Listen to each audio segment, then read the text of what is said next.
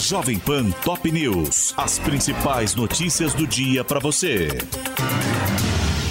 Olá. Aqui é Paulo Edson Fiore e estas são as principais notícias de hoje.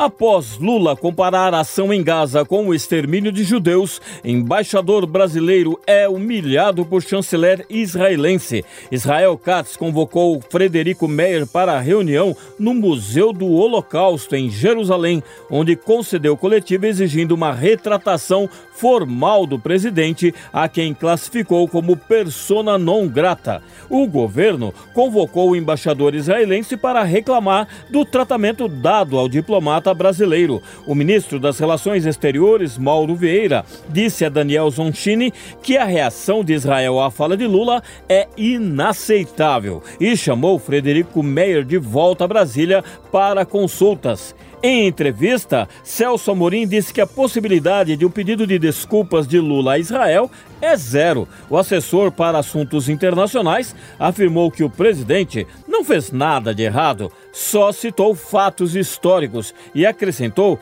que nenhum povo tem o monopólio do sofrimento. Ricardo Lewandowski autoriza envio da Força Nacional a Mossoró. A pedido do diretor-geral da PF, Andrei Passos Rodrigues, 100 homens e 20 viaturas se somarão ao contingente de 500 policiais já empenhados nas buscas aos dois presos que escaparam da penitenciária federal. Alexandre de Moraes nega pedido de Jair Bolsonaro para adiar depoimento à PF. O ministro do STF disse que não cabe ao investigado escolher data e horário de interrogatório e o ex-presidente deverá depor na quinta-feira sobre suspeitas de participação em tentativa de golpe. Além de Jair Bolsonaro, a PF intimou mais 10 pessoas para depoimentos simultâneos. Entre os convocados estão o presidente do PL, Valdemar Costa Costa Neto, o ex-presidente da Justiça Anderson Torres, o ex-chefe da Casa Civil Walter Braga Neto e o ex-titular do GSI Augusto Heleno. Brasil tem 113 mortes confirmadas e mais de 650 mil casos prováveis de dengue em sete semanas de 2024. O número de registros representa alta de 294% na comparação com o mesmo período de 2023, ano em que foi registrado o recorde de 1.094 óbitos pela doença no país. Romeu Zema diz ao STF que o cartão de vacina nunca foi obrigatório para matrícula em Minas. Em resposta à determinação de Alexandre de Moraes, o governador esclareceu que a comprovação vacinal dos estudantes é solicitada como forma de sensibilizar os pais.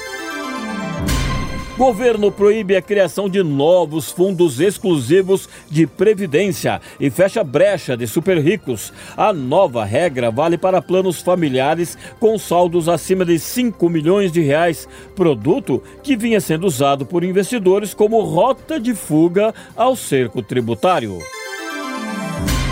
Márcio França avalia que cerca de 6 milhões de empresas podem ser beneficiadas pelo novo Desenrola. Em reunião na Fiesp, o ministro do Empreendedorismo disse que o governo prepara programa para MEIs e pequenas empresas semelhante ao que concedeu descontos para pessoas físicas endividadas.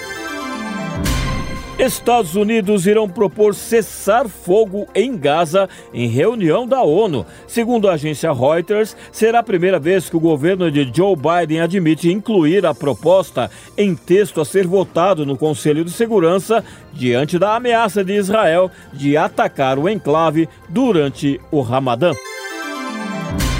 Volodymyr Zelensky diz que a situação é extremamente difícil em algumas partes da Ucrânia alvos da guerra. O presidente ucraniano disse que tropas de Moscou lançaram vários ataques, especialmente perto de Robotin, uma das poucas localidades em que Kiev conseguiu recuperar terreno.